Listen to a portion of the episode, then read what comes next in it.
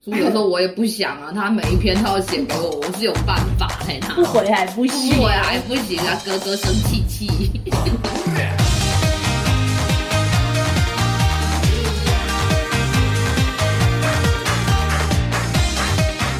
Hello，各位听众小伙伴们，大家好，欢迎来到三宅医生频道。这里是想不出 slogan，结 果晨晨就叫我随便啦的昭昭。这里是终于写完了文稿，非常开心的晨晨，这里是殷勤昨夜三金雨，又得浮生一日凉的尖尖。耶、 好，我们的舒适系列第三期正式开始了，哦我非常开心，因为这期录完之后，我终于可以歇息了。完结 篇，对，完结你篇。按多，嗯，那这期因为是完结篇嘛，所以内容会稍微有一点点多，一点点多。嗯这个意是哪个意呢？单人旁的吗？是的，所以后面的内容我们会稍微做一些简化，因为真的太多了，我没有办法像之前那么详细的去讲。其实之前讲的也不是特别详细，就是了。免责声明还是要有的哈。第一个，你把上一期的那一个剪过来贴上去就 OK 啦。这句话哦我上一期讲过。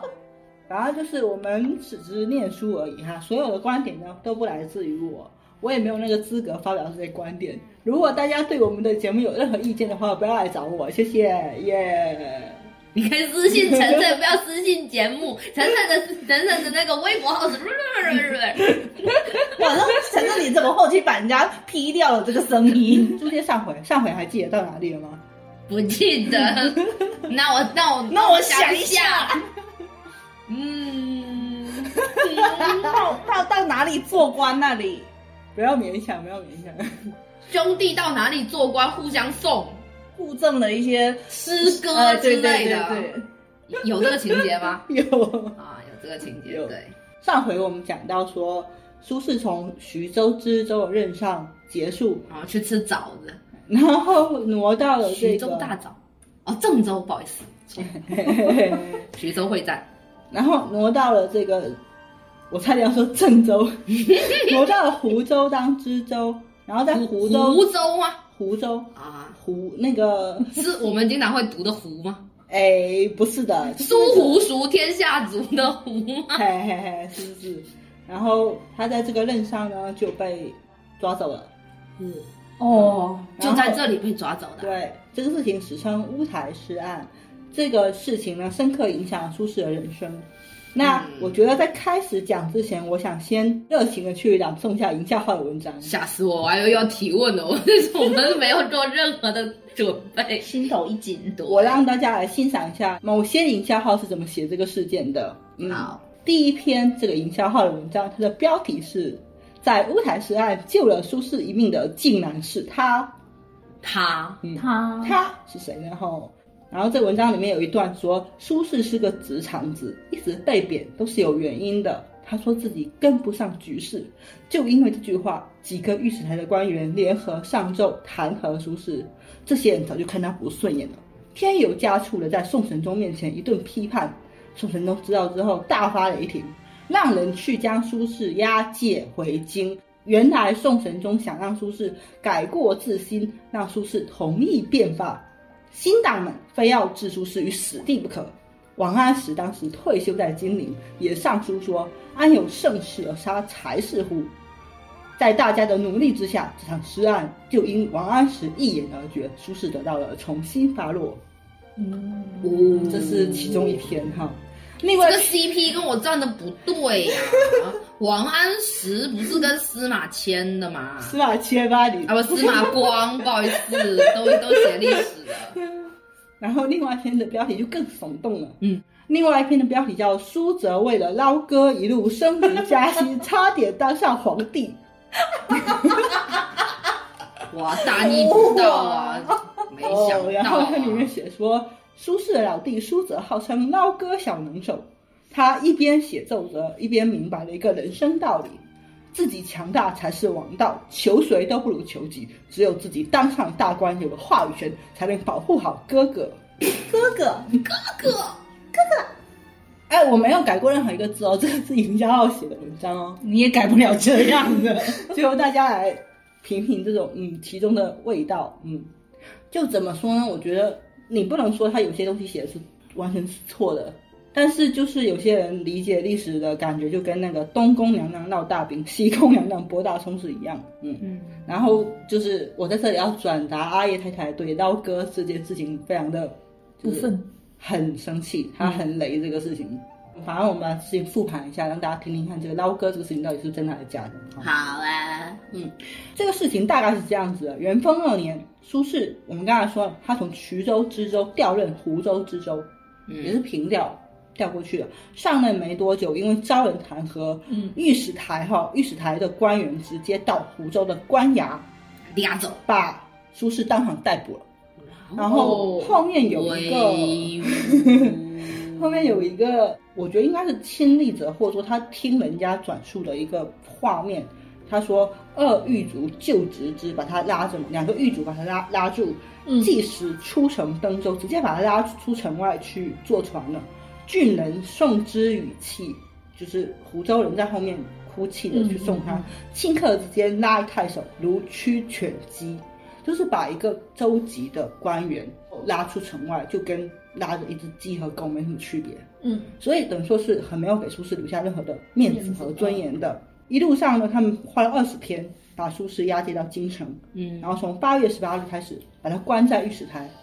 然后御史台又称为乌台，苏二奇姐，嗯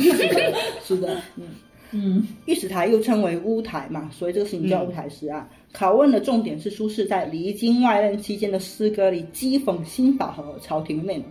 拷问持续了一百三十天，十二月二十八日结案，苏轼出狱。出狱的时候已经是临近春节了。嗯，哈、那这里面就有一些问题嘛，就是第一个，为什么是这个时间点？因为他外任已经八年了，嗯，那为什么不他一开始写这个反所谓的反思的时候，他就去抓他呢？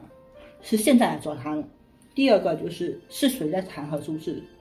然后为什么要弹劾他？第三个就是苏轼到底是不是冤枉的？第四个是，如果他真的不是冤枉的话，那是有判死罪的必要的吗？这些问题就是我们一一要解答的问题。啊好嗯的，好，第一个问题，时间点，我刚才提到连号，我不知道大家有没有注意到，嗯这个时间点已经不一样，它是元丰二年，嗯也就是说，宋神宗在上台之后已经换了第二个年号，他第一个年号叫熙宁，第二个年号叫元丰。嗯那皇帝换年号的可能性有很多，嗯有时候是因为心情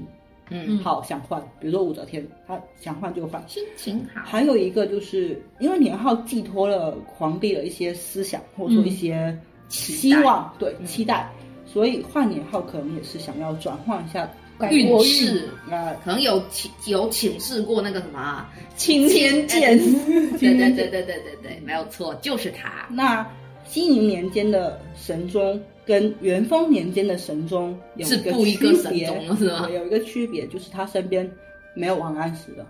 哦哟，可怜呆哦！王安石在呃熙宁末年的时候被罢相，他被罢两次，第一次罢完之后又复用，复用完之后再罢， 哦，所以在元丰年间他已经是被就是罢相完之后，他已经回到金陵，就南京，然后住在那个地方，没有再出来了。嗯嗯，他被罢相的原因有挺多的。其实我们简单来说，有两个原因可以可以来说的，一个就是，呃，首先变法派内部有分裂，就是王安石他底下有一群比他更激进的小将，我这我哦熟，其实这种东西我熟。是是有对是有打击到他的地位的。嗯哈，这是一个，我们就不细展开，反正这个东西，嗯。第二个就是神宗为了坚持变法，真的承受太多压力。嗯，他这个压力不光是来自于前朝朝廷的压力，也来自于后方，而且还有一个很重要，就是新法带来的好处，一直都没办法平息这样的质疑。就说新法其实它有些新法是有用的，而且也带来一定的好的地方，但是这些好地方不足以掩盖所有的问题。神宗一直都没有办法，就是让大家来心服口服的去执行这个刑法，嗯都是要靠这种强力的去压制的。朝廷里面没有什么可以挑大梁的人，这个时候，就新党那些小将没有什么可以站在王安石的高度去去主持新法的人。那要变法的话，又不能用所谓的旧党，嗯就是神宗他现在除了王安石这个人之外，无人可用，可是王安石他现在不能用，怎么办呢怎？么办呢？他就亲自上阵。哦，所以你要想到一个很糟糕的事情，就是皇帝其实应该是站干案的，因为他代表一个最高权力嘛，嗯他就相当于裁判的位置。嗯，那一个足球比赛，双方打的就是正焦灼的时嗯候，裁判把衣服撕了，换了队服下场去比赛了。那你想这个事情就很麻烦，对不对？嗯那原先针对新法的很多言论，可以说是针对王安石的，但现在这些批评全部加到了宋神宗的头上。可神宗是皇帝嘛，他就没办法忍受这样的一些批评。不行，回到后宫的时候，其实他的祖母、他的家人不支持他，他到前朝大臣也不支持他，然后反而就很难受。一点就寡人呢。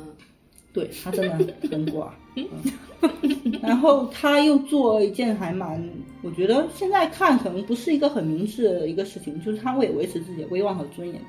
他去向西北用兵，就是跟西夏有有一些军事上的一些摩擦嘛。哦，然后对内转嫁危机是不是？哦对然后吸引注意力，然后想要用战功来。嗯，对，但是战争打起来就是不是你能控制的事情嘛，所以现在就变成一个没办法挽回的局面。然后还有一个就是他对内执行新法手腕也越来越严格，然后这个时候他下令重新编了法令，更加严格去编定。这个地方就有一个学者，我我我我记得应该是赵冬梅老师，他提出来一个叫做北宋的法家转向，就是本来它是一个儒家的统治地位的一个状态，但是现在它有一点点转向法家的一个感觉。嗯，神宗他不光重新编定了这个法令，而且将所谓很多他认为重要的案件，从大理寺和开封府那边拿过来自己判。嗯，然后他就判的很多案子都扩张的很大。他之前刚判了一个谋反的案子，嗯，然后乌台诗案是其中一个，就这一串案子里面其中一个。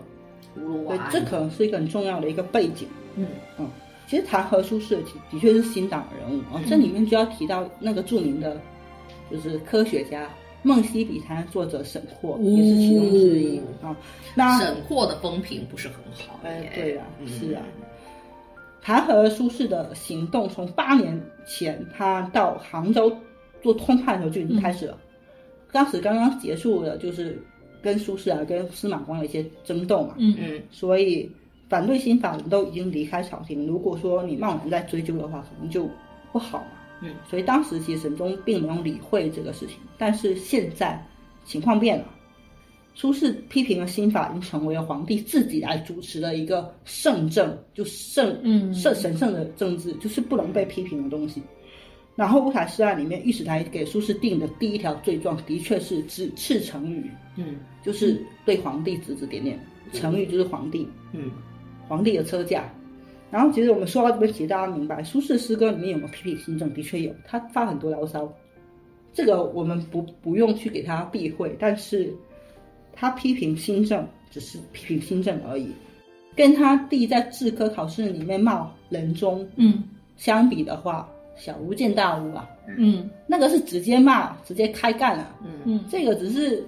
阴阳怪气而已啊。嗯但是可能人家觉得你有本事你就直接骂啊，那阴阳怪气我个案难受，因为我可是阴他当时在骂新政的时候，也不知道之后会变成这种局面啊。是啊，嗯，他弟没事，但是他他对新法领察的要下监狱，所统以治者不一样。对啊，的确不是因为统治者气量的问题，我觉得是因为形式的问题。但是我觉得跟统治者的应该也有我关也系，觉得啊对，因为你不同的统治者，他对待这些态度态度是不一是样他的宽松紧度是不一样的。对，但是之前他在骂骂咧咧的时候，神宗没有管。但你是说你都这说个时人候那个什么年号换了，就已对经啊不同位面的神宗了，哦是是其这样他子位面穿越穿越过来的了。我、嗯、这个思路是一个不错的思路。 我觉得神宗的心理健康问题可能是很大的一个问题，应该是吧，就他是整你个很压抑。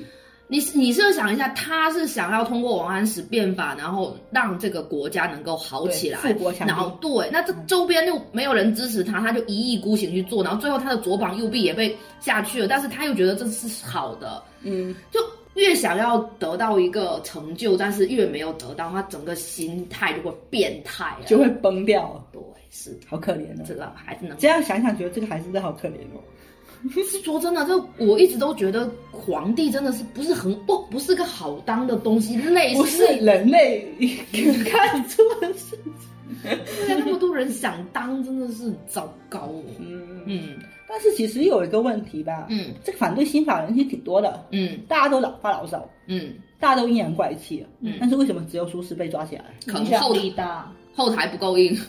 其实有一个人，我觉得他的评价还是蛮到位的，嗯就是多年之后有一个人，这个人叫刘安世，还记得这个人吗哦，？我记得写书哲墓志铭的那个，哇，今天好厉害哦！哎呦，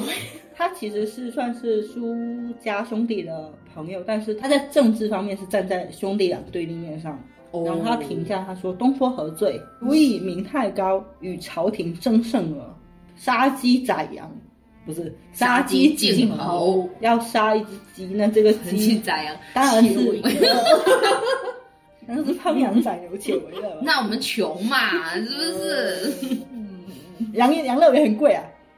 然后名太高这一点，我看那个朱刚老师写那个书名，我觉得有一点很有意思。他说这个时候有一个特别的情况，嗯，就宋代有一个科技的进步，导致了这个问题的发生。没有，要活字印刷术哎、对，就是印刷术的发展。就传播的更快了。对，就是说，因为苏轼的声名和诗文水平的确摆在那里嘛，嗯，包括说南宋后面的人，他们说你科举考试一定要书文熟，才会有肉吃，就是你要对苏家的文嗯字要熟悉，就是他们的文章的水平是很高的嘛。宋代的印刷术发展也非常快，然后苏轼在杭州写很多诗文，就被当时杭州的出版商给看中了。哇，杭州出版商就把这些诗文拿去出版成了一本书，叫做《苏子瞻学士钱塘集》，然后应该是卖的挺不错的吧？那有几给次给苏轼那个抽版版权，我觉得应该有啦，真的吗？就他我感觉再应版的该没有。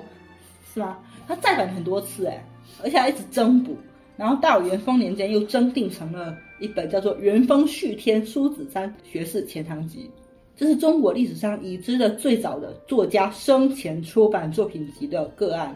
哦，所以你想，他已经雕版印刷，然后印刷到就是全世界都知道了，然后这个作品的流传速度和广度都超过了那个时代的认知。就你如果在杭州发发牢骚也就罢了，但是他他插上了这个印刷术的翅膀，然后飞到全国各地，这个国家的每一个角落都有听到苏是轼。毕生的错啦，跟毕生 毕生跪下， 而且考试还要照他的文凭， 就选出来都是些什么人？对啊，所以北宋作为一个中央集权制度的国家，他对这个事情从来没有个应对的方方式方法嘛。嗯，那如果放任苏轼的创作，就放任了这个反对者去占据这个舆论的高地嘛。猪八八锅这个我 会，让我来。所以就是社团也没有遇到这种情况啊。其实，在这个时候，为什么要发生这样一个文字狱，大家应该能够理解，就是因为他实在是嗯嗯嗯，这个鸡实在长得太好了，就没有办法。下一个问题是苏轼的罪如何判定？嗯，其实关于这个完整的审判的这个文件是有流传下来的，哦好，，所以，嗯，朱刚老师有专门的叙述啊。我那天还搜了一下，发现说一席有有请过这个朱刚老师，他去做过这个演讲，所以大家可以去听听看。我这边具体不说了。嗯那结果跟大家讲一下，就是说北宋它的审跟判是分开的，嗯审是一个机构来审，判是一个机构来判。御史台在这个案件里面负责审，哦，还有一个机构叫审刑院，它负责复核这个审的过程，嗯然后由大理寺来判决。嗯，然后御史台的官员就拿着那个《元丰续天苏子瞻学士钱塘集》，可能路上买的吧，对苏轼一首一首问，一句一句问，他没有买增补版的啊、就买增补版呐、哦买那个最新增补版，哦哦哦，哇，啊，每一句去问，每一句苏来轼问。说：“我哪里记得我当时写的这哎些字哎哎，他问说你这句用什么典故？你这句是要写给谁？这句什么意思？苏轼每句都回答，而且因为他每一个都要问好几遍，就隔几天再问一遍，苏轼回答都是一样。这个就是审讯的方式啊，到现在也是这样嗯啊，就是要抓你的。就是心理的突破口啊，然后抓到你一个不同的，然后就抓到这个点下去问啊。对然啊后，上面写然后换了坦白从宽，抗拒，坦从白从严，抗拒更更严严。，嗯，应该但是这样我我同事经常讲说，坦白从宽，牢底坐穿，抗拒从严，回家过年。这不正确啊！ 这我同事讲的，不是我讲的，要抓抓抓他。就是他每一句都在问说你这个有没有讽刺意味嘛？其实对后人来说，这个资料太宝贵了。嗯，你想哈，一个当世大文豪，他写的每一句话他都自己解释，比那个阅读理解标准答案到标准到哪里去了？嗯，就那当时就十三 十三经注书，然后一嗯起书自己写自己 做，对啊，就是很珍贵的一个资料嘛。啊，那那个出版商某公，哎、这个这个卷 卷宗借我出来，我再出版一份。哎，所以后面这句能很能传下来，可能也是跟这个有关系。哦我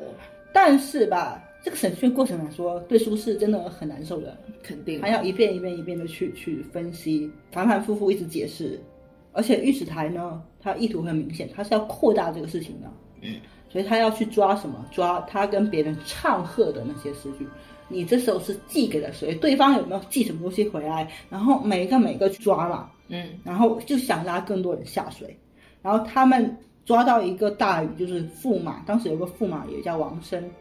嗯这个王生不光是跟苏轼关系很好，而且在苏轼出事的时候，他快马加鞭地去通知了苏辙还有其他人，所以就变成了他的一个很大宝的嗯马一个仔 罪状。，宝马仔，嗯而且御史台他给苏轼的待遇非常的差， 嗯，苏轼自己回忆他说，去年御史府举动触事壁，就是他只要稍微动一下，就是有有那个嗯墙壁，证明他关他的地方是很小的。嗯，小黑，悠谁叫悠他笑书者？悠悠白池景，仰天无一息。我想象一下，那个关押他的地方，应该是一个很深的那种那种单独的囚室，嗯然后没有地方可以躺，就还关在那里让你好好挺惨写。的诗啊，继续写。嗯，另外有一个人呢，叫做苏颂，哦，阿宋啊，哎呦，对不起他，我们一直没有去你的公园，不好意思。 苏颂同志呢，当时因为其他案件被关在苏轼的隔壁，哈哈，好可怜哦。他也写了诗，他说：“遥怜北户无心手，垢辱通宵不忍闻。”就是御史台的人，嗯不光是审讯苏轼，还一直在骂他，骂的那个声音非常难听。嗯不忍心听那了，啊叫输送用闽南国骂骂回去。所以我觉得那一百三十天里面，对于苏轼来讲，心理上的折磨是很很可怕的。嗯嗯嗯，但是御史台收集完据证之后，交给大理寺，大理寺判决下来之后，嗯，哎，这个判决很有意思。怎么个有意思啊？大理寺认为说指斥成语的这个罪名不成立，嗯，嗯因为的确没有非常直接的对皇帝的辱骂，嗯只是阴阳怪气的新法而已。根据他的罪名就是焚毁朝政、嗯，嗯，谤邸臣僚，就是对其他的大臣、其他这的嗯同僚进行诽谤，然后这个罪名加起来是当涂二年。涂的意思就是说剥夺罪犯一定的自由，并且强制服劳役，但是他可以用官位去抵。啊，但是呢，又因为说苏轼自从开始写诗到中间，朝廷有四次的赦令，尤其是当年十月份发了一个新的赦令，所以呢，应该当庭无罪释放。为什么啊？就是射完了呀赦令嘛，哦，就他有那种大赦天下那哦好好种东好西，好然后赦了好几次嘛，嗯。然后最后一次是十月份发的。所以他判完之后，就可以虽然放了是吗虽然有这个当当土二年的这个惩罚，嗯嗯嗯嗯但是他应该有这个赦令在，他可以赦免他的罪过，所以应该当庭释放。嗯但是呢，你要知道，御史台是很不满意这个东西的，嗯他们又接着把苏轼关在就是那个舞台里面，然后接着审了一段时间。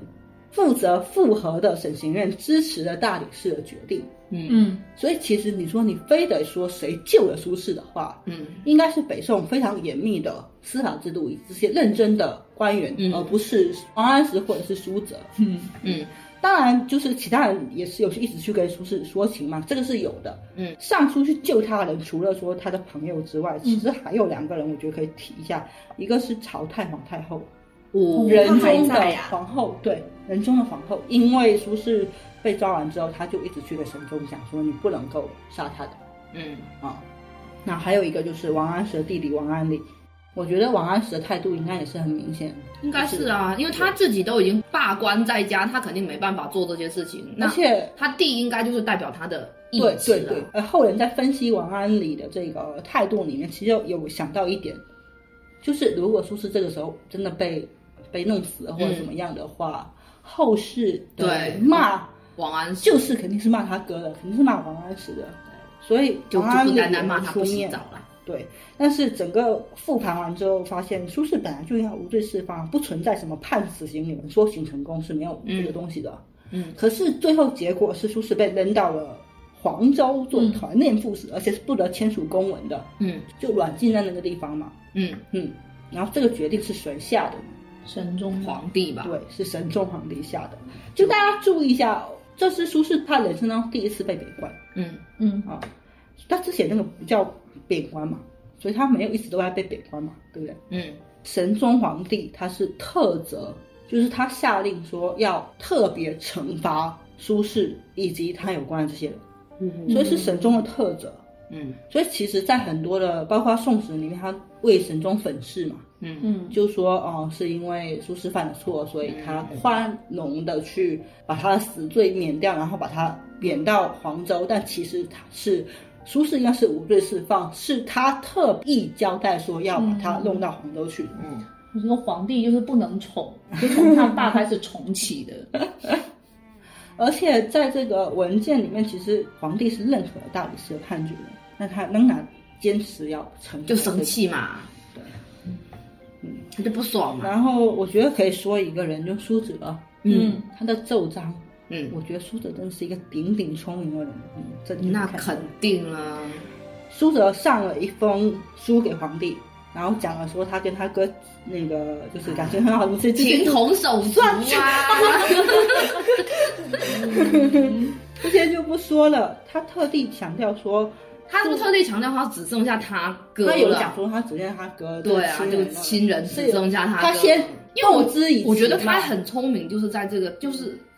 古代他们不是百善孝为先嘛，对他其实对就是对把这个直接就把这个扔在你帝王的面前，让你看一看你我都已经这个样子了，对。他说他哥从小带他到大，然后又含说是辛茹苦，就等于说他上半个老师什么的，就有写到这些。他还有一个部分是，这是动之以情的部分嗯，晓之以他还有理晓之以理的部分，这个就非常聪明。你们嗯听听看他怎么说的。我哥虽然在杭州和密州都写了很多讽刺新法的诗歌，嗯但是他很快意识到自己的错误，所以到后面他就没有怎么写了。你说徐州出版业不发达呀？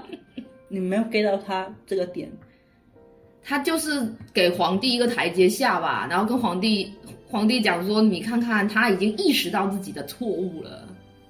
因为嗯苏轼在杭州和密州的时候，王安石还在朝廷里， 嗯，啊、哦然后他呢的意思就是说。哦，对的是我哥没有针对皇帝的意思，我我哥哥针对的只是是王安石。批评新政的时 候，他只是批哦好评可王怜，安我石。们好可怜哦。所然后以，你王安石说：“弟，你给我回来。所以苏辙非常明白他哥为什么被抓，”聪明的孩子，真的，太聪明了，我就觉得太聪太厉害了。他就很厉害呀、啊。但是就是神宗他没有听这些嘛，他还是爱干干干嘛干嘛的嘛，对不对？卢个，然后我觉得神宗也不一定，他也没觉得苏轼在骂他吧，没有，他只的是确没有他他就是想弄他而已啊。嗯，所以说说他针对王安石也没用啊。嗯，但是王安石他知道这信之后，他就有给神宗写信，跟神宗说，那当然不是重口气哦，但是那意思是这个意思哦，就是说你亲自判那些案子，没有一个判是对的。 哎呦 喂，不光他惩罚苏轼嘛，他跟苏轼有诗诗歌往来的全部被惩罚了。然后刚才我们说到那个驸马就很惨，就被弄得很惨，还有啊跟公主和离了嘛？没有哦，了，那就还好。反正就很挺惨的。宋代做驸马本身就挺惨的，然后为什么啊就更惨，因为宋代的驸马是不可以当官的，哦，就是你选择娶公主，你就没有办法在仕途上有任何的，嗯就是想法。然后那也对啊，司马光也被惩罚，因为苏轼跟司马光有师哥往来，然后跟他师哥往来最多的人是谁呢？他弟他啊，弟对呀，苏哲啊，所以苏哲也被惩 有罚时候我也不想啊，他每一篇都要写给我，我是有办法嘿 他。不回还不啊行，不回来不行啊，哥哥生气 气。呃，省刑院的官员就认为说，你兄弟之间的诗歌唱和是不能够当罪证的。嗯，然后苏辙被贬为监军州，延九岁，五年之内不得升调。军州这个军是竹字头在一个均匀的均，哦，邓丽君的君，哦，嗯，原是名吗啊对哦，原名是个 哎，我不知道哎，嗯，它这个地方是今天江西的高安，就不是什么太中心的地方。嗯然后监延九岁，就是这个官职是一个评级比较低，而且又是很累的工作，因为他要长期要在市场里面，就是市场监管员啊，哦，还要城管啊，每天要去市场里面，然后要跟那小商小贩去核实物价，然后要看他你有没有缺斤少两，所以其实还蛮蛮辛苦的，嗯嗯。然后判决下来之后，苏轼是贬到黄州嘛，嗯，他自己对自己这次身陷囹囹圄，其实是有一些心心路上的改变的啊。他被押解到京城的路上是想过要死，嗯因为他想到说，万一连累到亲友就很麻烦。据说哈、据说御史台人是把他关在船舱里面，然后等到他船靠岸，他们去搞补给的时候，苏轼偷偷跑出来，然后想要去跳水。嗯， 要去跳水的一瞬间，他浮想起起来了他弟。 他最后是因为他想到他弟自己一个人孤苦伶仃，他就觉得说我还可以再坚持一下。这个他家的那群，他弟还有小兔子呢，他弟的那些是什么？他不把那些人当成人是吗？孤苦伶然后仃。狱中他觉得自己可能难逃死罪了吧，他就写过那句著名的诗。嗯 对，这个对对对对，有今生，今生做兄弟，叫 做第一内圣来世再想。就是大家可以在《指尖轴》里面看一下这首诗。嗯然后他前面他写到说：“圣主如天，万物春，小臣于岸至王生。”就是他其实有有一点承认自己说我做的不对啊。嗯然后最后他说了一句著名的话，叫做“四处青山可埋骨，他年夜雨独伤神”嗯就说我在这里啊，四处嘛，就这里的青山我，嗯我就死在这里了。但是我的弟弟就要，因为我们这个夜雨的约定，今后他只能自己去听那个夜雨了。然嗯，后与君世世为兄嗯弟，更结来生未了因。挺感人的，我觉得，就大家带入一下苏轼的那种感觉吧。他被关在一个就是四处碰壁的地方，嗯乌打头的地方，嗯，嗯然，后想起弟弟就觉得啊，太难受了。所以这首诗他是念给苏颂听的吗？所以有这四四川四川话念给闽南语方方言区的 battle，方言区看一下阿宋的文集里面有没有写。然后一方面吧，他被放出来完之后，他逃过死罪嘛，其实是嗯不幸中的万幸嘛。嗯但是万幸中的不幸呢，是这个结果对他真的很不好。他贬官的地方是皇帝下诏的，嗯虽然这个黄州不是特别穷，嗯，但也不是特别富，就是皇帝如果不改变的话，他就一辈子都只能待在那个地方了。嗯他的仕途基本上就是完结了，嗯因为当时苏轼已经四十五岁了，其实也算是不惑之年，又过去很多年了。神宗才三十三岁，那嗯正常情况不出任何意外的情况之下哦，不会啦，皇帝都死的比较快，不是啊，就是真的不出意外的情况之下，就这辈子就没希望了，他肯定是老死在黄州了。嗯一辈子回不了故乡了。啊还有一个就是他出狱之后，他接到一个很不好的消息，就是他的表哥，嗯呃，死在陈州了。他在陈州当官，然后死在陈州了，所以他还特地去了一趟，在那边把苏辙也叫过来处理他们表哥的后事，嗯因为苏辙的大女儿是嫁给了这个表哥的儿子。哦然后就三天嘛，两个兄弟两个就在乌台之后见了三天完之后，他就看着这个表哥的棺椁嗯嗯回乡，他的心情肯定很复杂。我我我问一下哦，这种能辞官吗？不能啊，皇帝让你妈待在黄州，本州安置，不得签署公文，你还敢辞官？想多了吧？不行我啊，不干了，不行啊吗？病病退不行吗？对呀、那你病病退，你也是退在黄州啊。他特地要求说，本周安置就是让你在黄州待着，不能离开黄州啊。嗯，然后苏轼到黄州之后呢，急忙要面对三个问题。第一个，嗯我们刚才说了，他要放弃自己登科以来的仕途梦想，基本上就是再见了。第二个，他没俸禄，嗯几乎是没俸禄。第三个就是他要做好在黄州终老的准备嘛。嗯嗯，那第一年的话很困难，他在江边找了一个住处住，嗯叫临高亭吧，我记得好像是住在那个地方，还要靠苏辙不断的接济他。哎，我发现哈、苏辙哦、嗯真的是一个理财小能手啊，嗯，他怎么能存下那么多钱来？他就想想吃饭 不吃那么多东西啊，泡茶的水也不用特地叫人去取啊。 就生活简单一点，朴实一点对嘛，啊是不是？哎，他的确有苏辙，好像据说哦我看到但他他还要养生啊，啊， 对他养生，他一天他晚饭是不吃的，好像。哇，哦过午不食哦，嗯真厉害哦！对，然后第二年的时候，有个老友帮了苏轼一把，像关是什么？是好吗？是什么受伤哦？是哪个老？可能也不是。呃，帮苏轼向官府要了一块地，他可以种点东西在那里吃。 好当陶渊明了，这块地就是东坡，好六， 哦，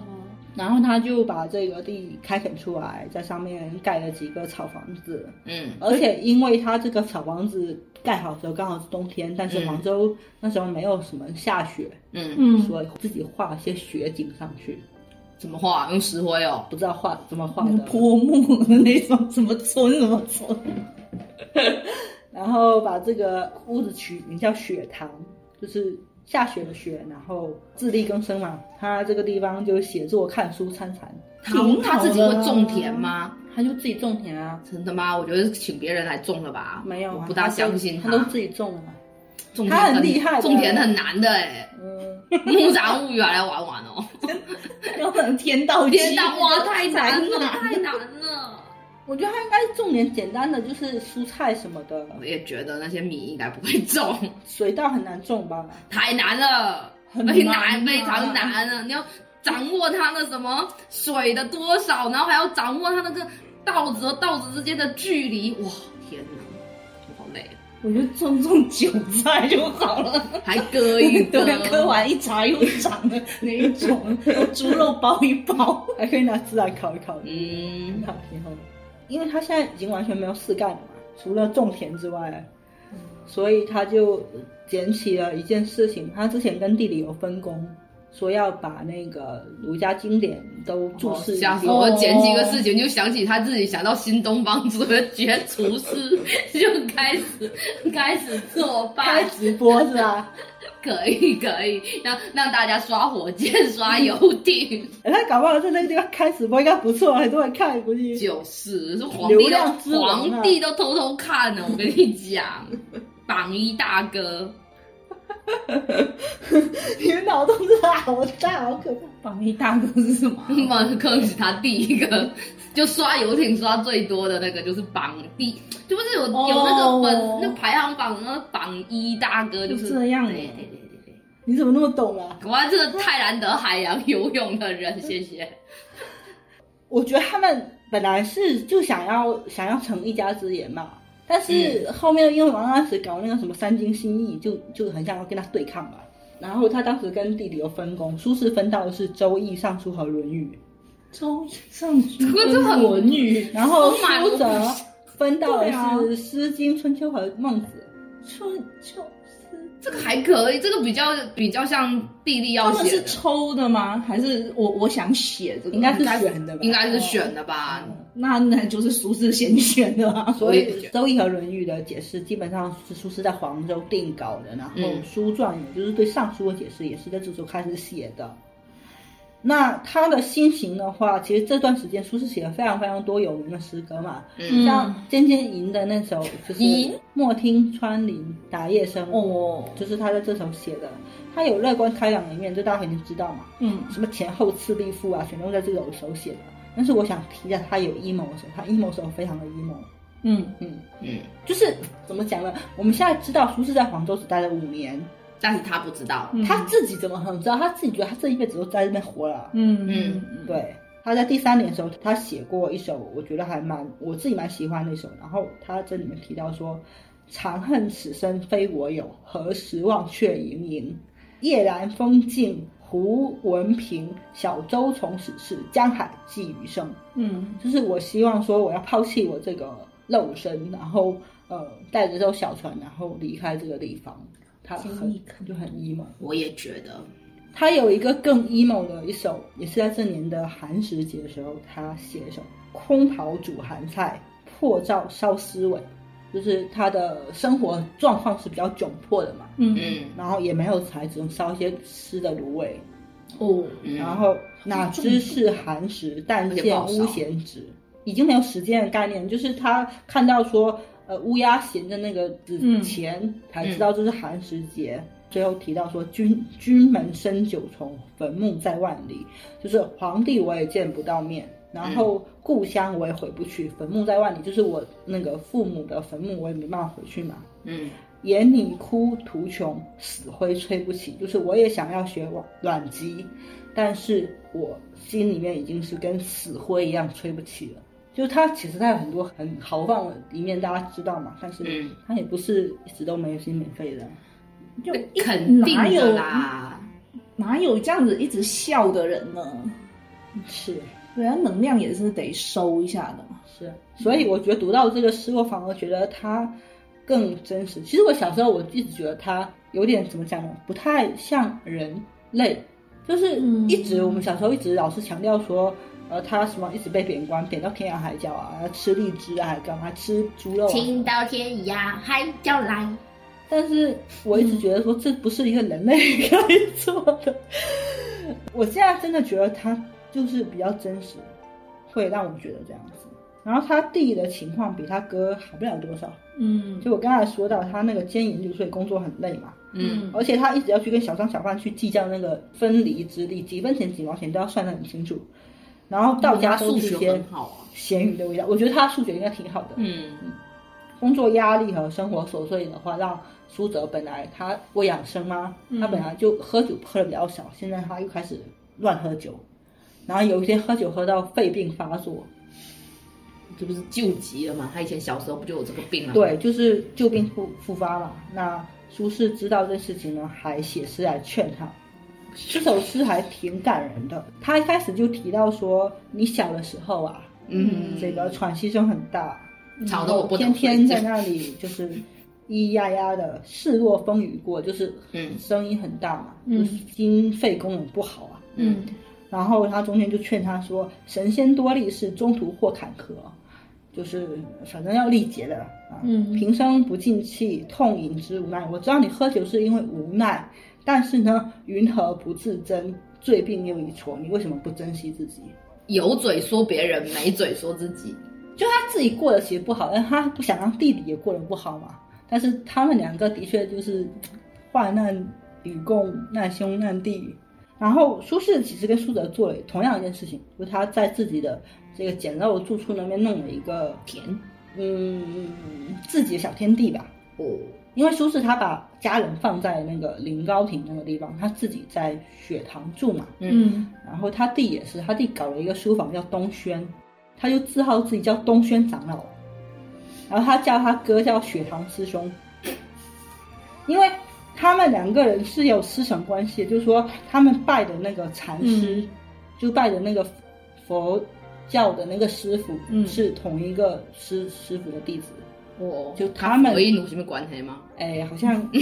没有啊，就说他们他们拜的那个师傅是师兄弟，所以他们也自称为自己也是师兄弟。哦但是入门顺序来说的话，苏辙是师兄，其实你们这种兄弟之间这种情趣哦，我也是不能理解。但是很萌啊。他就写诗，他说有那个雪堂自有老师兄，就是我在雪堂有师兄嘛，嗯，就很好，很可爱啊。三年的时候，就是还是那一年哦，还是那个死灰睡不起的那一年，嗯，弟弟来黄州看哥哥，哇，老泪纵横。他哥就很开心，他哥带着他弟到赤壁去玩，嗯嗯然后还带他去爬山，还带他去看他的血糖，然后呢，还跟他说：“我现在在存钱哦，我看中了一个我园干不子雄心，所以是他钱哪里来？他怎么做呢？ 卖那些菜、哦，做饭、买食就谱是、还是还是卖诗集还是啊那。个稿费有来？呃，就比如说那种像现在就是达官贵人要办私宴，那现在都是请明星去推蛋糕，哦有没有然后他就请他去泼墨写点东西。也也，你我觉得可以猜卖的卖卖卖文稿什么的。我猜的嗯我也不知道他哪里来钱，嗯看中一处园子，然后他想说要等弟弟退休，因为弟弟只是五年不能升调嘛。嗯，以后我们就在黄州住下来，你看可好？你说好就好。嗯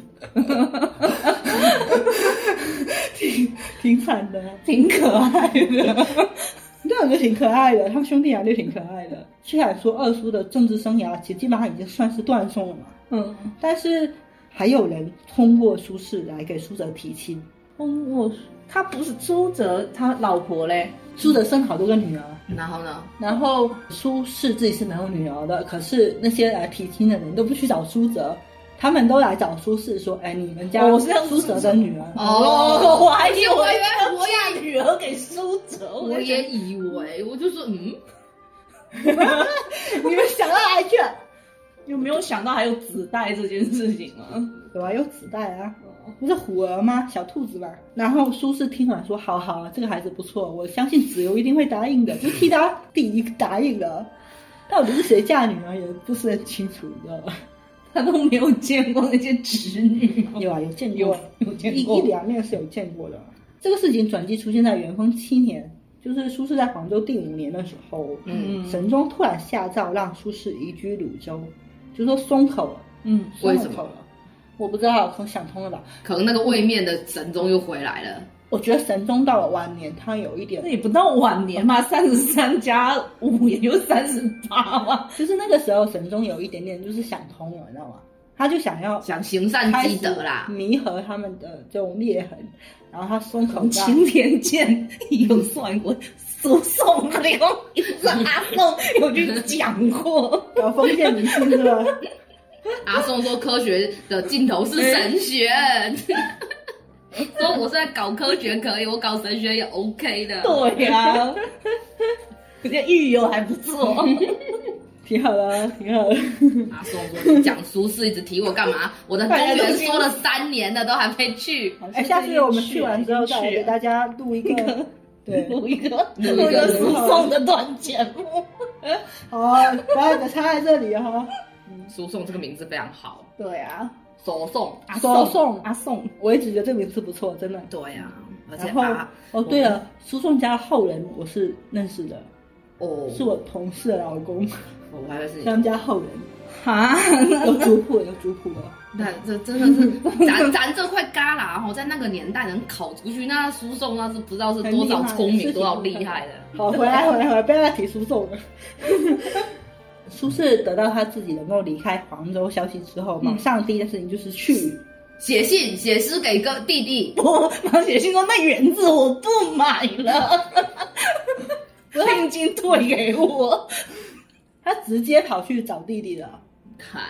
对，去江西找弟弟了，然后他就顺便去爬一下庐山，哦，不识庐山真面目，嗯然后他去见了王安石，他不是有恐高症吗？是啊，嗯，重点是他去见了王安石，他去见完弟弟完之后，爬完庐山之后，跑去见了王安石，政敌相见，然后一分个外时眼候红不是现在一个人是贬官完的状态，另外一个是退休状态，两个人就嗯变相成拥了而泣。诗酒之交，他们两个谈了什么，后人是不知道的，就不知道他们两个到底谈了什么。然后从后面两个人的来信当中可以看得出来，他们两个不光是已经是诗酒之交了，嗯，而且还在政治上可能达成了某种和解。不是你这两个已经远离政治中心的人了，你和解有个屁用啊！反同人也背起来啦， 属江湖资源还是可以的啦。对啊，我看到，哎，这句话是朱光老师的书里面写的，说这些北宋人很多党争的目是的丝，绸，对，是他们是想把国家搞好。嗯，所以他们才会说他们之间的叫君子之争嘛。是嗯嗯是是是是，所以我还蛮佩服他们这种而且退下来，感觉看事情的角度又不一样啊。退一步，海阔天空。而且苏轼后面他有讲到说，王安石是有一些悔过之 意的。王安石这边也说， 苏轼是有一些悔过之意的。看谁影响力大、 啊，那个书商已经联系好了，我跟你我讲跟。你说，就不知道嘛，不知道现在是什么情况，他们就是和我觉得。解王安石应该是有悔过之意的。然而呢，命运又再一次发生了一些转。变，啊对，齿轮又动了起来。现在然大后概要换年号了，元丰八年，也就是苏轼得到自由的第二年，嗯，神宗皇帝在抑郁中是驾了崩了。然后他的长子宋哲宗继位，年仅十岁。哦，然后在临终之前，宋神宗拜托了他的母亲德宗的祖母嗯来照看这个小皇帝，让他来临朝听政。嗯，嗯，这高太后她不喜欢新党人，哦，她一上台就招司马光回京城来当宰相，他们是一家人，你们内部的思想可以先统一一下不可嘛能。好像不太行。我觉得马上就开始废除新政，罢黜新党。他年号改叫元佑，哦，这个年号我熟。就是你说会写错字的，大家想到一件事情吗？宋仁宗的年号叫做嘉佑，啊，元佑，大家 get 一下这个点。嗯，就要回到那里去是吗？对，然后这个叫做元佑更化，但是回是回不去了，肯定，嗯因为其实人中子候问题是很严重的嘛。嗯，你回去怎么回去？回去还是要改。如果说你人中子候就非常完美的话，那你要怎么庆历新政？你要什么后面的变法呢？就是因为有问题，所以才要改嘛。其实司马光是想要回去的，当时他是把所有新法一条一条废掉嘛。嗯大家记记得吧？就是上次我们说过，王安石变法是重在财政，嗯，那你把新法废完之后，新法里面它对于财政的一个作用就没有掉了，所以财政问题就又暴露出来了，嗯这是一方面。然后第二方面的话，新法已经执行了十几年了，朝廷也分裂了十几年，斗来斗去也斗了十几年了。你弥合需要时间，更需要手腕和情商，而司马光手腕和情商都没有。我实话讲，司马光是没有这种才能的。然后我觉得北宋这个国运真的很差，就是这个时候其实有一个比司马光更好的人选，嗯叫，做张方平。哦当时到四川去任官，举荐了三叔去考试的那个人，嗯其实也是一辈子也是对，呃，二叔很好的他一个人。他现在几岁啦？就老了不太老啊。然后他其实是被认为说是最适合来当宰相的人选，他的手腕、他的情商也非常的够。嗯嗯，嗯然后他在新党跟旧党中间可以做一个平衡，但是他这时候在丁忧，就是母嗯亲去世，啊，所以他没办法出来主持政局，最后是让司马光来主持政局，那这就嗯这个时候他废除新法，他只问新旧不问对错，非常糟糕。然后整个旧党就开始反扑嘛，因为旧党本来被压制了很久，啊完之后就开始反扑。嗯然后苏轼跟苏辙兄弟两个身上是有旧党的标签的，嗯所以这个时候就得到了启用。因为高适就是高太勇，还有是很喜欢这两个兄弟两个人。嗯，然后苏轼他也的和兄弟嘛，哎， 其实是当时同朝为官的兄弟有很多对，不光只有他们两个。这对比较好磕啊，啊，是啊，是啊，是啊。苏轼的官职从这个登州知州、中书省人，然后一路往上升升升升到翰林学士兼侍读，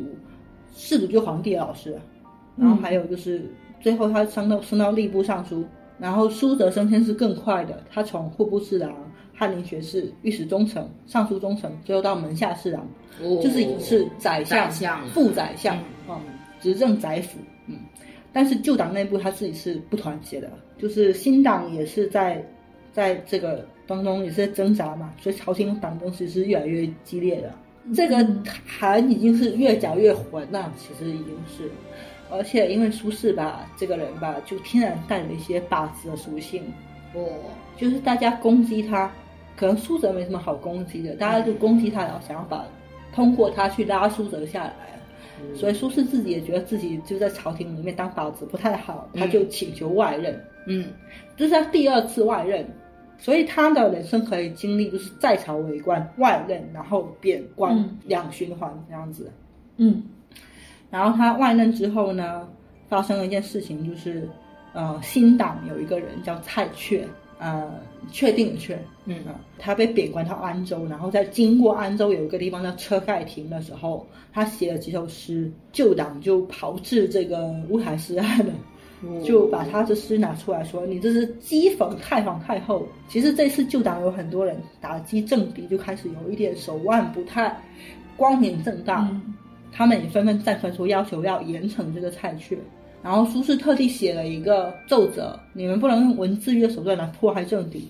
这个对国家体制伤害是很大。但是当时旧党眼里面就只有仇恨，没有其他东西嘛。蔡确贬到了新州，就是广东的新兴这个地方，最后他死在那里嘛，就死在这个广东。这件事情造成非常严重的结果，就是后面新党得势完之后，他们就有天然的这种旗帜，就要为仇恨蔡确这个人报仇你们当时怎么搞他的，我们就要怎么搞你们。好，贬到一个比广州更远的地方，嗯，对啊，就是冤冤相报何就时是了？苏家兄弟也牵连在其中嘛。嗯就这个事已经是后话，我们后面再说哈。在元佑年间，苏轼他是以身份很高的官员去外任的，一个是杭州，一个是颍州，还有扬州和定州。那杭州他是去过的，颍州是他的老师欧阳修去世的地方，哦，所以这啊两个他虽然任期都不长，但是很有感情。嗯然后他在去杭州做知州的时候，苏辙代表宋廷出使过契丹。去出使的过程当中，他在契丹那边看到有人在读他哥的诗文，那个钱塘集已经卖到，就是卖到卖到传卖到到国大外辽去去了，了，对啊，出口了。出口了，对，厉害了。境外出版 物，你的这个版号有没有合法啊？你当时没有加入国际那个就查版一查，到这几个州，他都有很大的贡献嘛。一个是在扬州，他修西湖、筑堤坝，就苏堤嘛，嗯还有抗震救灾，他到每个地方都要抗震救灾。颍州嗯又遇到雪灾，他又抗震救灾去了，就非常擅长。然后还修治了黄河，然后到扬州的时候，不是有青苗法跟其他什么一些法令吗？嗯，然后大家就借那个青苗钱，结果利滚利嘛，哦，然后很多扬州的人民就欠了很多朝廷的钱，麦子成熟都不敢回来收割，怕被政抓府。住对，所以呃，苏轼就利用自己的这个高官的身份过去之后就，免了老百姓对，的，就跟朝廷上书，后面是把这个扬州人民的这个积欠给免掉。嗯嗯，嗯，让百姓能够正常生产。其实我觉得他的思路是对的啦，啊就你没有必要去纠结那些欠的钱，你百姓的生活是最重要的嘛。对不对呀、你老百姓回来收割收钱了、你才有税收可以往上收啊，要不然是啊还是一是啊样没是啊，钱。他就是这么说的，对跟你的思路是一模一样。当然，了，就是只能这么想啊，你就不因是人类的思路而已啊。对为你跑了就是都没有了，回来了有一对点还对算一点嘛。对，大概就是兄弟两个在这段时间里面就是见面也少，哦，对，但是有一年时间他们两个都在京城。但是呢，就是苏轼又是被当做靶子一样 射来射去，然后改就改名叫苏吧算了。对，而且他有一段时间在做折中的老师，哦，但是我不知道是苏轼的问题还是折中，很可能是折中的问题。啊，就折中很讨厌苏轼，非常讨厌。听他他他爸爸念讲的，我也觉得，一切的根源都在爹，我跟你讲，包括程颐那几个人，要不然就是因为他太笨不是 了，太后喜欢苏轼，太后垂帘听政，那你新帝未来、你是要自己执政的，哦所以你肯定不但会是跟。他才几岁，他不是才十岁吗？哎你不要小看这种在这种权力争斗当中长大的小孩啊，我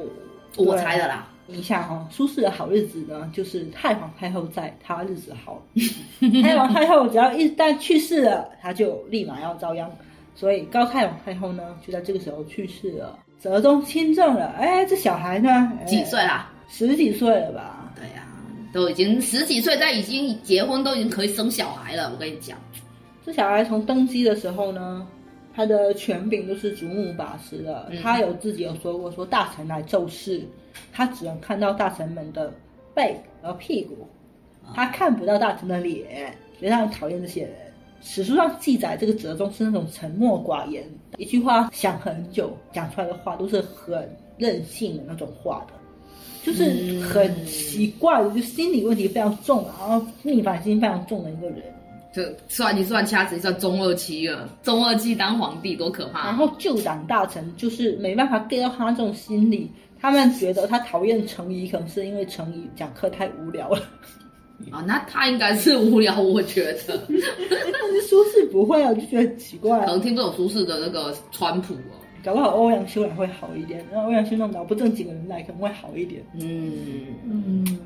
但是不知道啊，就就就就这样了。然后他亲政完之后呢，借口说我要继承我父亲神宗的遗志，然后要来搞新法。哎，我觉得就大家听到这里也听累了，我也讲累了，就是他也那你要干？ 没有弹性啊，一他们一边就上台很就一定要打倒另外一方，他们很二元对立啊。就是很二是元东对立风嘛压倒西风，就是西风压倒东风，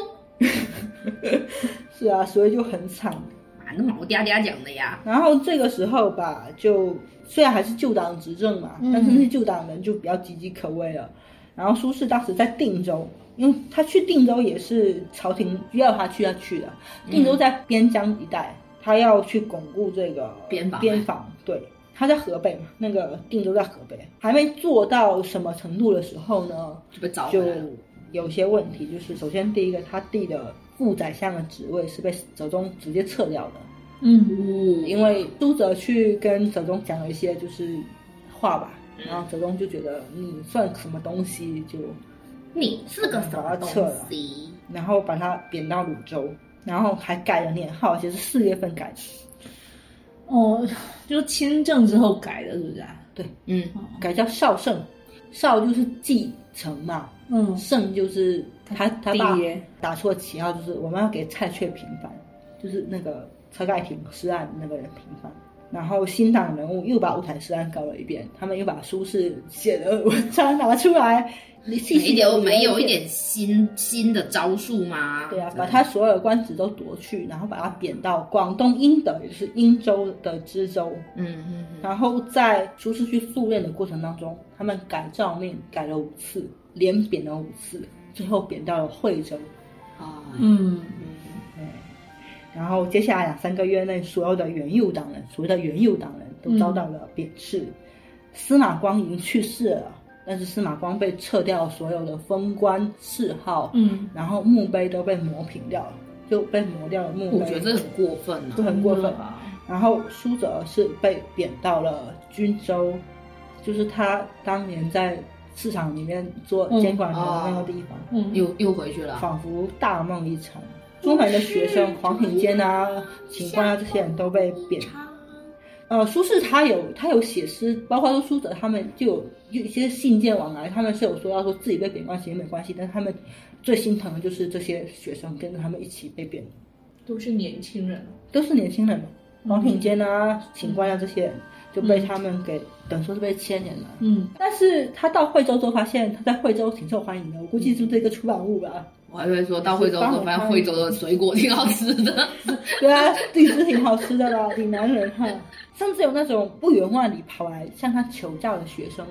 就是听说他的声名，然后要来让他指点诗文的，要见签偶名，像啊，对签见要偶像签名啊，兔签啊， 就是偶偶像来来那个，够会签哦，多好 啊，是对哦你去，吗大家都然后在当地也认识了很多新的朋友，还有很我多打气感念旧情旧情的友人也来帮助他，所以他其实，在惠州条件比黄州差非常多，可是他还是挺开心的。嗯，嗯也不是开心，但没开心，那就是跟黄州一样，搞了一个类似但我觉中得国的地方，但是自力更生，自己耕种。但是我觉得自己他耕应该这个时候的心态应该会比之前在黄州那边会好一种点。嗯他有写过诗，对他啊说我平生功业就是是啊黄州、惠州和儋州，后面还有一一趴儋州呢。嗯嗯嗯，然后他还种了很多蔬菜和中药，还送给那些需要的人。其实苏轼是一个很好的人，我觉得嗯，他的好也性不格能各有那么方多面，朋友啊。对，对啊，他朋友很多，所以有些人说他情商低，我觉得他情商不低啊。他讲话是真的是比较直接，但是情商不低啊。我觉得情商低不低这种事情是看他人心善不善良。啊，绵延警句要想起来啊。然后你要想啊，命运又跟他开了一次玩笑。嗯，当他在惠州建好了房屋，打算在这边终老的时候呢，嗯，绍兴四年的时候，朝廷再一次大规模的贬谪元佑党人，他被贬到了淡州，就是哦海南嘛。嗯嗯然后他弟弟被贬到了广东的雷州。嗯嗯据说哈，嗯这个没查证过，我不知道。据说当时在决定贬官地的时候，嗯就是因为苏辙他自子由，所以把他贬到雷州，雷嘛，哦党人的雷哦，然后淡州淡是一个单人旁在一个詹，嗯，对啊，那苏轼是字子詹嘛，哦所以都是字的一半啊。我我哦这些人是跟那种小兔老师一样的嘛，都这么任性啊！所以就是这个贬官本身就是很任性的结果嘛。这个皇帝太任性了，这皇帝的确，他跟神宗，我觉得他跟神宗不太一样的地方，神宗还是有一点理智的，他很有，啊他完全没有。但是这次贬谪呢，给苏家兄弟是见面的机会。嗯嗯当苏轼经过滕州的时候，听说当地人跟他讲说，有一个长得很很仙的一个老人家刚刚经过，他就知道这是他弟，他就跑去追他这弟。已经是老老人家了吗？六十几了还不老人家？啊他弟都六十几了，对啊，将近六十六六十出头吧。嗯，兄弟两个人就相拥而泣见面了，在路边吃了一碗汤饼，就是面，啊！然后他弟是不是说应该挺难吃的吧？对？他弟吃着吃着就吃不下去，可能就把筷子给停了，然后叹了一口气，看他哥，他哥已经吃完了。吃货的精神啊，是不然后是？他哥吃完了还哈哈大笑，然后两个人就一起度过了人生当中最后一起度过的时光，就他一个月左右吧，嗯，可能有一起对床，就是听了一下粤语吧啊。然后这个两个人一起到了雷州，苏轼再从雷州渡海到淡州。嗯啊，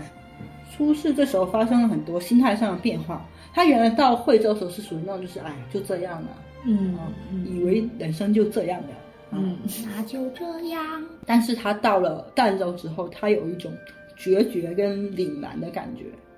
他有写过一些文字嘛，写他当时的心情。嗯他觉得是上天要他来到这个蛮荒的海岛，嗯就像当初周武王把箕子封到了朝鲜一样，那箕子他是把中华文明的礼乐文化带到了朝鲜，所以他有这所以那种边使就命。变朝鲜变成宇宙的中心，宇宙的起源地。所以海南就是 宇宙级。然后他他其实到赣州之后，基本上就是以故人都隔绝的关系，他没办法再像以前一样写诗给弟弟，得不到弟弟的回应了。但是他又交到很多新的朋友，海南很多黎族人嘛，黎族同胞，他们他就穿上了这种沟通的 黎族的衣服，比手画脚在黎族人，body 民 language 的。帮助之下建建了一些土房子，还是有人不停来拜访他。嗯就是听说他的声明，而且他有一次路过官学那个学社，发现里面没什么人，嗯那他自己又不能够说他去干涉这个事情，嗯他就悄悄有收一些学生，然后有在帮助当地传播一些文化事业吧。嗯嗯嗯，啊，真的，这时候真这是有渡海来的学生来找他的，真的啊，而且有些学生是他先去拜访苏辙，然后来拜访苏轼。他弟推荐来的啊，可能是他弟推荐这些学生，让他们当那个信使的，就写了一些信，然后说让他去拜师，顺便把信交给他哥。嗯，那也挺值的。我当回信时，我们见到两个偶像挺好的，对不对？然后苏轼在海南岛待了三年，嗯到第三年的时候又发生了一件事 情，没地方可以贬了，你们猜发生什么事？皇帝死了，对，折中驾崩了，他怎么死的啊？不知道啊，这把这 自才己作几死了，岁啊被？作死了。他突然驾崩不是一件好事，因为北宋会迎来一个更他妈更糟糕的皇帝， 他没有留下子嗣，嗯所以神宗的妻子，这个德宗的母亲嗯向太后。嗯他出于一些自己的考量，嗯嗯他有一些自己私人的考量，他放弃了一个更好的选择，嗯然后选择了端王来继位。这个端王呢，叫做赵佶，嗯嗯就是宋徽宗。嗯嗯，不错，字很好，徽宗的第一个年号叫做建宗晋国，四个字，其实就是想说我要弥合新旧党的这个纷争嘛，嗯要走一个中间的道路。嗯所以这个时候其实对旧党的压制也不那么深了。然后苏家兄弟两个就有诏令让他们说可以回来回了。来嗯对，苏辙他就很有政治上进心、政治敏感性，嗯他跑得特别快，嗯他就一路就开始一路向北，然后最后他到荷兰的尹昌府，就在尹昌府这个地方等待朝廷的进一步任职嘛。嗯，里面等他哥来，但他哥最后迟迟没有走不到来这里。他哥也是奔着这里来，但是最后死在了常州，就江苏。嗯然后临终之前，他写信给弟弟，交代弟弟说：“你要为我写墓志铭。”他把这事情交给他弟，然后还跟帮他处理后事的人讲说：“万里生还，我被贬了那么久，然后好不容易生还了，嗯，但是呢，唯吾子由，只有我的子由啊，自在贬即归，不复一见而觉，此痛难堪。嗯就是我嗯人生最大的遗憾，就是死前没有见我弟一面。嗯嗯嗯，作者接到这封信的时候，就哭着说：“我怎么忍心来写这个墓志铭呢？”所以他最后在写这个墓志铭，包括他在整理他哥的作品的时候，嗯的心情应该是很难受的吧。嗯尤其是晚上下雨的时候。苏辙在苏轼去世完之后，又过了十二年，就是没有哥哥的十二年。然后在这十二年里面呢，朝政就变得越来越荒唐了。嗯就是宋徽宗本身是个荒唐的人，他用的那些人也很荒唐。就艺术生当皇帝，就比我 更糟糕。就前面那个任性嘛，这个是荒唐的。因为他他本来就不是一个当做是这种来培养的，他就他有自己的爱好他就有啊自，己爱好，你让他去当艺术家呗？你设想一下，我觉得好在嗯最好的一点就是他没有活到靖康之变的那一天，嗯，真的。我觉得他要是活到靖康之变那时候，我觉得他可能更痛苦吧。嗯，然后他晚年呢，除了整理他哥的，包括整理自己的文章之外，他其实有在发扬他哥的一些写作方法。哦我还以为发扬他哥的食谱，我也觉得，他哥有一种理念，大家自己去看书吧。我觉得朱安老师写的很好，他就个体诗史，就是说把诗歌当做一个载体，嗯嗯然后按照天象、按照节气，然后来写作，就是留下属于自己的一个诗歌的一个历史，就是属苏于辙诗歌体的日记哦了。嗯，然后苏辙后面把自己的这个写作重点放到了那个农业上面，去关心农事上面。他的晚年的诗歌里面就有很多关于天象，比如雷啊、电啊、风啊、雨啊这些雪气象，对这些气象，嗯然后就感觉就是很平和了。他可能只想写写下来给他哥看，嗯，烧给他哥，就烧完之后半夜就梦到他哥跟他喝，有没有？然后他把它写下来。啊，不要这么刀，好刀哦！我给大家念一段话吧，这个是朱安老师这个《苏轼十讲》里面最后一段，他最后一篇就是讲说苏辙晚年的诗世界的。嗯他说：“综合来看，苏辙晚年记名日期的诗，呈现了个体生命日常生活展开的过程。他就写自己的生活嘛，也有一部分隐喻当时的政局，还有作品直接批判了有关政策，就是他还是有在关心时政的。嗯，在他主观之上是继承了春秋的笔法来进行诗体的书写，也可以视作是苏轼个体诗史的一种发展形态。苏辙一生都在静默和追随兄长。在苏轼去世之后，他非常孤独地坚持着苏轼的写作方式，这样的坚持长达了十二年之久。他拥有了一段非常特别的晚年生涯。他经历了苏轼未尝梦想的严酷而荒唐的时代，目睹了苏轼不曾看到的无数政治闹剧，体会着远远超过兄长的巨大外在压力和漫长内心孤独。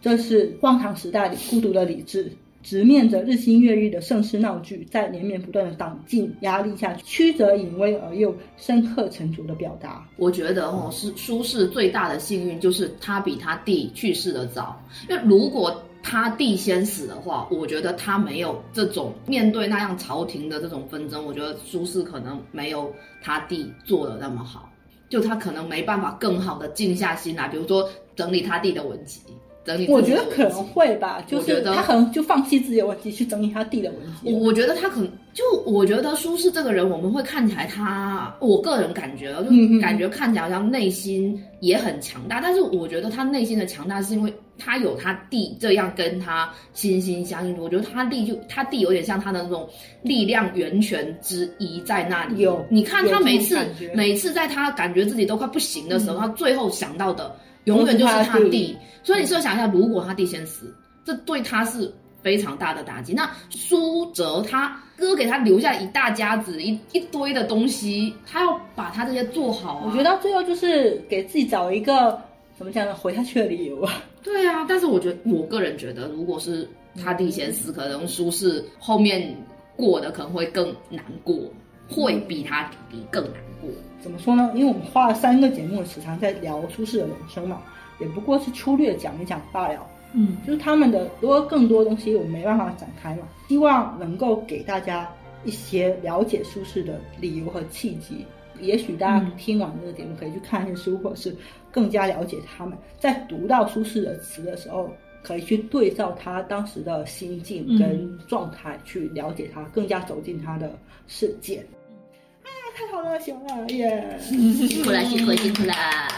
好，我们的最后一趴就是片尾曲哦。啊，我骗回去，我当时在搜的时候，我想说我搜一首跟业余有关的那 个，跋山对对夜对雨长对秋对，之对看有没有人唱这 首，因为那首诗我还挺喜欢的。我发现了一首歌，这首歌好像是票友玩票，嗯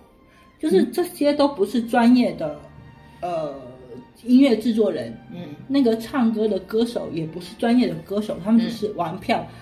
然后他们的名字吧，我也不会念，他们的艺名太复杂了，我也不会念，哦都是英文嘛。对。哦，哦，然后啊大家自己去看一下我们的那个呃歌单 tips。对，这个这首歌是一个电音歌曲，但是很好听，我觉得可以，大家可以欣赏一下这首歌曲，电啊音呐、叫什么名字？叫《夜雨哦，》，就叫《夜雨好的》。，嗯，歌词也写的挺不错，那可以看一下。就是这一期嗯，的基调还是蛮忧伤的，嗯，然后大家嗯就趁着这个夜雨嗨起来，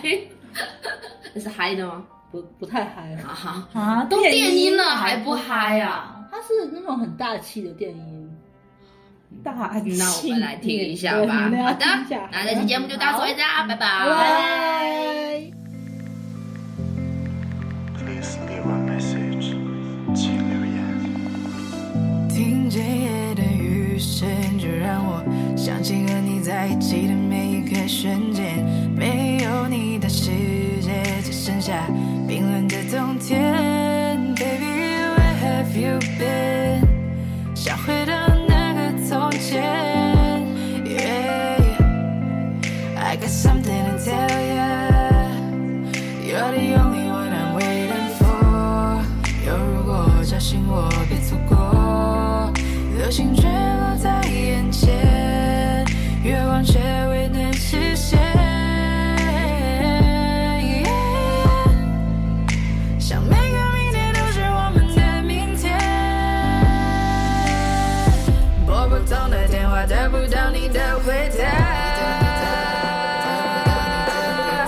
雨水一直下，把我的眼泪隐藏吧。You turn me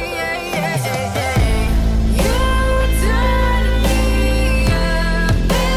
turn me down，那些美丽甜蜜的画面，就让它消失在记忆间。再说一遍爱我我的泪，让我们现在你的谎言，美美的你的笑颜。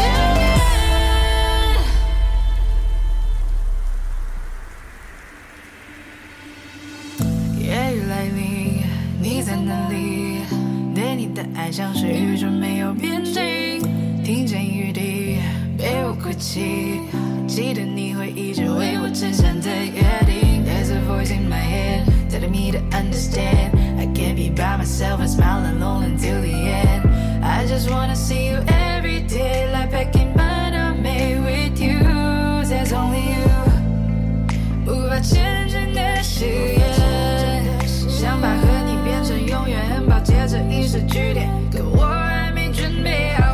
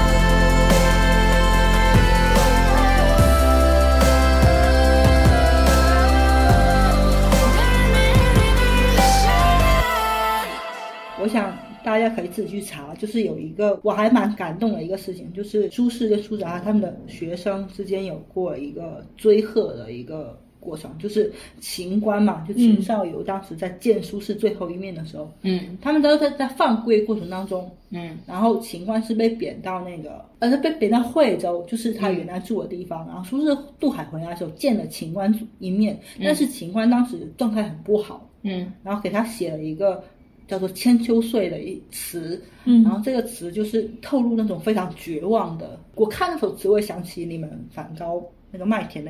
乌鸦那，就很像那种感觉，会不久于人世那种感觉。然后苏轼当下就合了一首词还给他，就是鼓励他的意思。然后在秦观后面去世完之后，底下的学生，包括苏辙，包括他呃他们的朋友嗯，不停在喝这个千秋岁，就不停在喝秦观，就是隔着一个时空在跟秦观对话那种感觉。嗯然后到南宋都还有人在喝这个千秋水，